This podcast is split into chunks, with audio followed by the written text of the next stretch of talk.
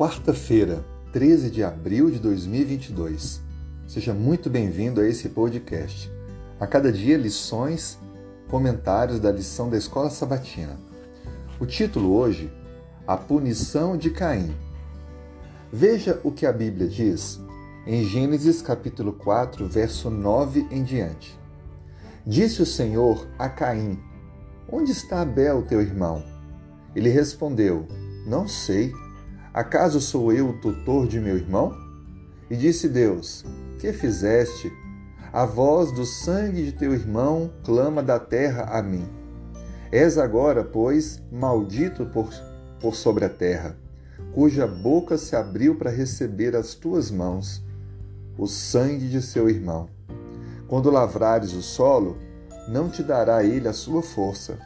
Serás fugitivo e errante pela terra então disse Caim ao Senhor: É tamanho o meu castigo que já não posso suportá-lo. Eis que hoje me lanças da face da terra, da tua presença hei de esconder-me. Serei fugitivo e errante pela terra. Quem comigo se encontrar, me matará. O Senhor, porém, lhe disse: Assim, qualquer que matar a Caim será vingado sete vezes. E pôs o Senhor um sinal em Caim para que o não ferisse de morte quem quer que o encontrasse. Retirou-se Caim da presença do Senhor e habitou na terra de Nod, ao oriente, ao oriente do Éden. O texto bíblico nos ensina que Caim falhou na questão de não controlar a sua ira quando a sua oferta não foi recebida. Nós vimos que Deus ele faz o pedido claro com relação à oferta, Caim resolveu fazer do seu jeito, e isso trouxe, claro, a rejeição do que ele havia oferecido. Quando Deus então dialoga com Caim e pergunta onde está Abel, ele faz isso não por não conhecer que já havia ocorrido o homicídio, mas para oportunizar a Caim a sua confissão e arrependimento. Mas a resposta dele deixa claro que ele não queria assumir isso. Ele apenas disse que não era o responsável pelo seu irmão.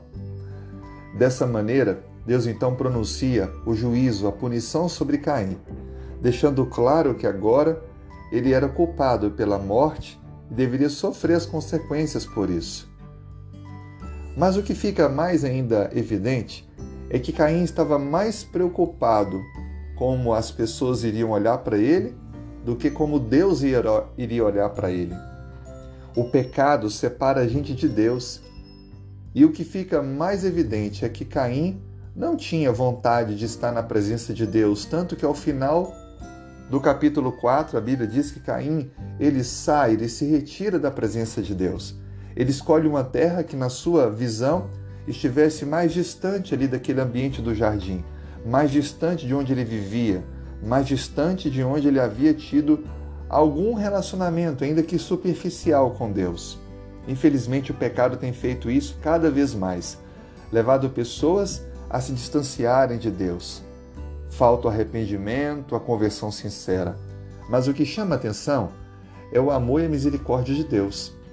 Mesmo Caim não tendo arrependido, não tendo confessado e tendo se retirado, Deus coloca em Caim um sinal para que ninguém pudesse feri-lo, não era nenhum tipo de marca física, mas uma espécie de lembrete, de temor, para que qualquer pessoa que em algum momento pensasse em tirar a vida de Caim não o cometesse, porque Deus estava assim o separando.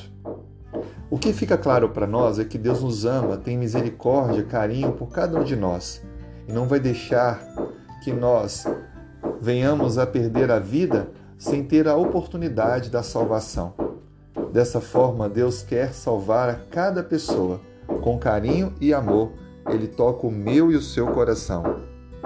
Tudo o que precisamos é reconhecer nossos erros, pedir perdão a Deus e permitir que Ele atue em nossa vida e nos transforme. Ele quer nos fazer novas pessoas. Vamos orar então por isso? Senhor, em tuas mãos colocamos a nossa vida.